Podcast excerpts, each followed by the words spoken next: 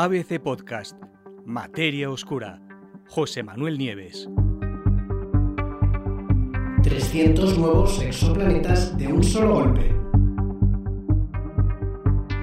Desde que a mediados de los años 90 se descubriera el primer exoplaneta, el primer mundo fuera de nuestro sistema solar, alrededor de otra estrella, la lista no ha hecho más que crecer. Llevamos ya casi 5.000 exoplanetas descubiertos, un número más que suficiente para dividirlos en tipos y categorías distintas y muy concretas. Sin embargo, esto puede hacer puede dar la idea de que resulta fácil, y no es verdad, no es fácil. Es muy difícil encontrar un exoplaneta. Los planetas son objetos pequeños con relación a sus estrellas y no brillan, y están lejísimos. Los telescopios se ven al límite de sus capacidades para poder encontrarlos.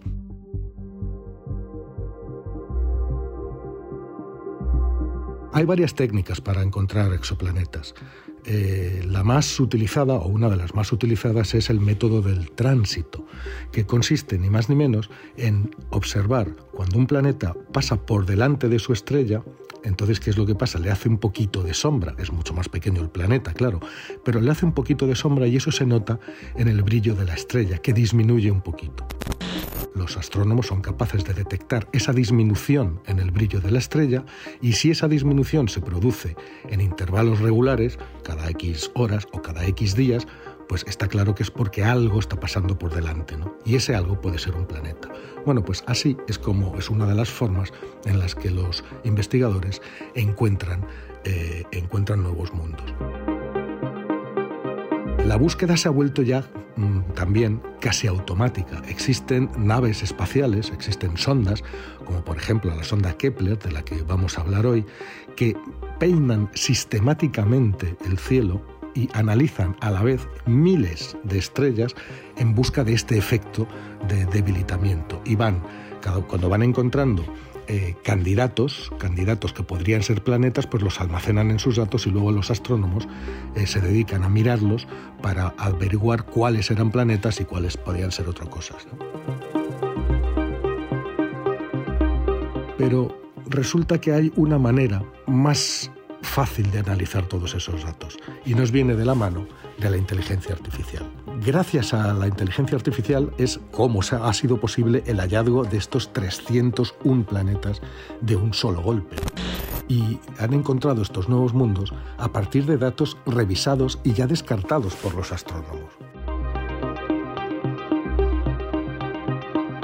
La prueba es definitiva. ¿Qué es lo que han hecho? ¿Cómo han conseguido los astrónomos encontrar tantos planetas, tantos nuevos mundos a la vez? ¿Y qué tiene que ver eso con la inteligencia artificial? Bueno, pues ahora vamos a contar exactamente eso en este podcast y en concreto la culpa, entre comillas, es de una nueva red neuronal profunda que se llama ExoMiner. ¿Qué es una red neuronal? Las redes neuronales imitan el funcionamiento del cerebro humano. Son algoritmos de aprendizaje automático que son capaces de aprender por sí mismos una tarea cuando se les proporcionan los datos suficientes para ello. Y ExoMiner es exactamente eso. Es una red neuronal profunda que aprovecha el poder de computación de los superordenadores de la NASA, en concreto de Pleiades, una supercomputadora de la NASA, y que puede distinguir exoplanetas reales de otros que no son planetas o que son impostores o falsos positivos. El diseño de esta, de esta red neuronal está inspirado en varias pruebas y propiedades que los expertos humanos utilizan para confirmar la existencia de nuevos exoplanetas.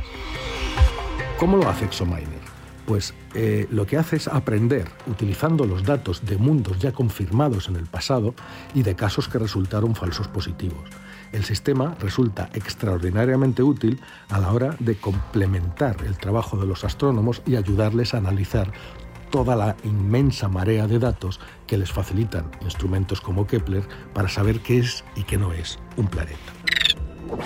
¿Qué hicieron los investigadores? Los astrónomos aplicaron esta red neuronal a la enorme cantidad de datos recopilados durante años por la misión espacial Kepler, que es uno de los mayores cazadores de planetas de la NASA. La sonda con miles de estrellas diferentes en su campo de visión, cada una con la posibilidad de tener uno o más planetas, pues produce una cantidad masiva de datos que necesitan muchísimo tiempo de análisis por parte de los astrónomos. Pero ExoMiner puede hacerlo mil veces más rápido.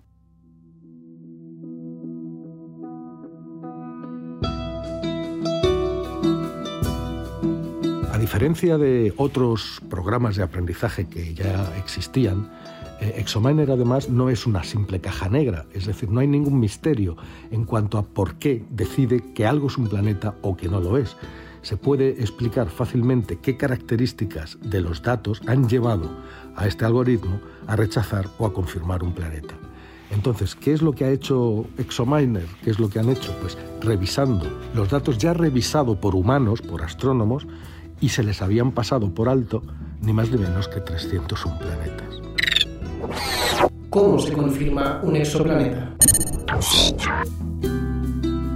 Antes de estar totalmente seguros de que se ha encontrado realmente un nuevo planeta, eh, los, los, los, posibles candidatos pasan por distintos estados. ¿no?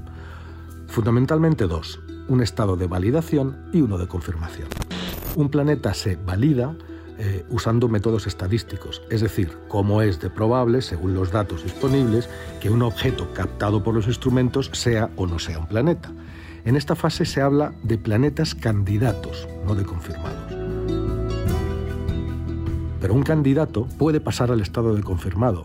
¿Y cómo lo hace? Pues no lo hace hasta que diferentes técnicas de observación directa por parte de los astrónomos revelan características que solo pueden ser explicadas por la presencia de un planeta. Eso es exactamente lo que han hecho en este artículo que han publicado estos investigadores en Astronomical Journal. Han descubierto los 301 planetas utilizando datos del conjunto de planetas candidatos en el archivo de Kepler. Estos 301 nuevos mundos, planetas confirmados por los instrumentos, originalmente fueron detectados eh, por distintos investigadores en, distintas, en, distintos, eh, en distintos centros de investigación, trabajando siempre con la sonda Kepler. Pero hasta ahora nadie había podido confirmarlos. El artículo también demuestra cómo este algoritmo, ExoMiner, es más preciso y más consistente a la hora de descartar falsos positivos y es más capaz de revelar las firmas genuinas de los planetas que orbitan alrededor de sus estrellas. Y todo además de forma transparente, como os he dicho, ya que los científicos pueden saber en detalle qué es lo que llevó a ExoMiner a esas conclusiones. Por eso, según los investigadores, tiene una gran fiabilidad y cuando ExoMiner dice que algo es un planeta, podemos estar seguros de que eso es un planeta. ¿Hay alguno que se parezca a la Tierra? Pues parece que no. Eh, se cree que ninguno de los planetas, de estos nuevos 301 planetas confirmados, recién confirmados, se parece a la Tierra porque no se encuentra en la zona habitable de sus estrellas, para empezar. Zona habitable es la distancia que hay del planeta a, su estrella, que tiene que ser la precisa para que la temperatura superficial en el planeta permita la existencia de agua líquida, que es una de las características que creemos más necesarias para la vida. Pero sí que, a pesar de que no están en zonas habitables, sí que comparten características parecidas a la población general de exoplanetas confirmados eh, de nuestro vecindario. Estos 301 descubrimientos nos van a ayudar a entender muchísimo mejor los sistemas solares que están más allá del nuestro y qué hace que el nuestro sea único.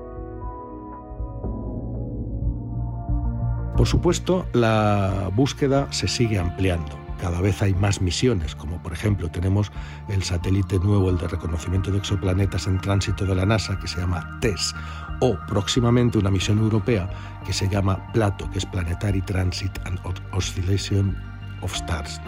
PLATO que la Agencia Espacial Europea va a poner en órbita. ¿no? Bueno, pues aplicando ExoMiner a estas nuevas naves, a estas nuevas mm, sets de datos, pues evidentemente el número de exoplanetas que veremos en el futuro se va a multiplicar muchísimo. Lo que hemos visto ahora es que eh, eh, ExoMiner ha sido específicamente entrenado para utilizar los datos de Kepler. Pero con unos ligeros ajustes ese aprendizaje se puede transferir a otras sondas, con lo cual, como os digo, el número de planetas que está por descubrir, que está por llegar, esa cifra que ahora mismo es cercana a los 4.800 planetas confirmados, se va a multiplicar muchísimo en los años venideros.